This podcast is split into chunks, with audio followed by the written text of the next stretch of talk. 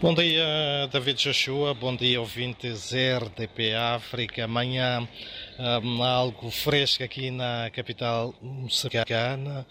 Sol esse um, vai dando o ar da sua uh, graça de forma ainda bastante tímida num dia em que o Instituto Nacional de Meteorologia prevê para a capital moçambicana uma temperatura máxima de 25 graus. Para já, Notas eh, de destaque da atualidade informativa: a cólera já matou 150 pessoas de setembro do ano passado.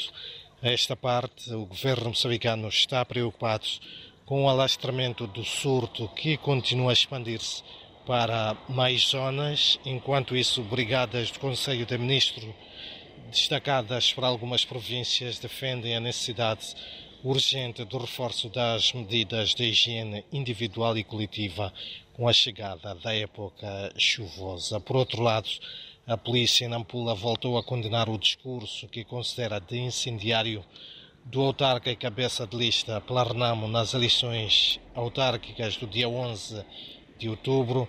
Face à situação, a polícia apela ao Ministério Público a dar seguimento ao caso para a devida responsabilização criminal de Paulo Van Halle, que considera que a Renamo venceu as eleições autárquicas em Nampula. Por outro lado, o provedor da Justiça condena as ameaças, alegadas ameaças de morte que têm sido dirigidas a algumas figuras proeminentes ligadas sobretudo à política em Moçambique, para Isaac Chande, tais práticas não se coadunam com a democracia que se pretende construir no país e apela, neste caso, à denúncia. Isto também um, num dia em que Outras notas fazem a atualidade informativa.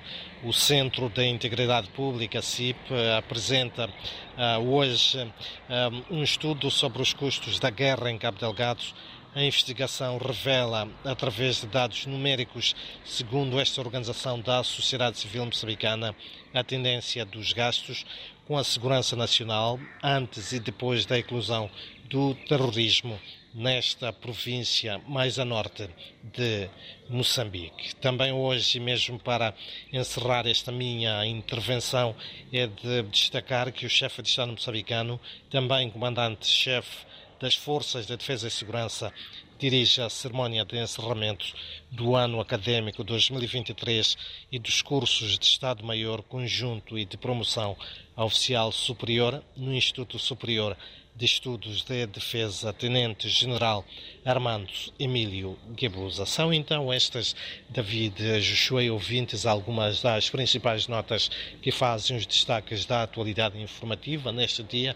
Recordo, Sol uh, vai dando ar da sua graça aqui na capital moçambicana de forma bastante uh, tímida e a temperatura máxima prevista para hoje é de 25 graus.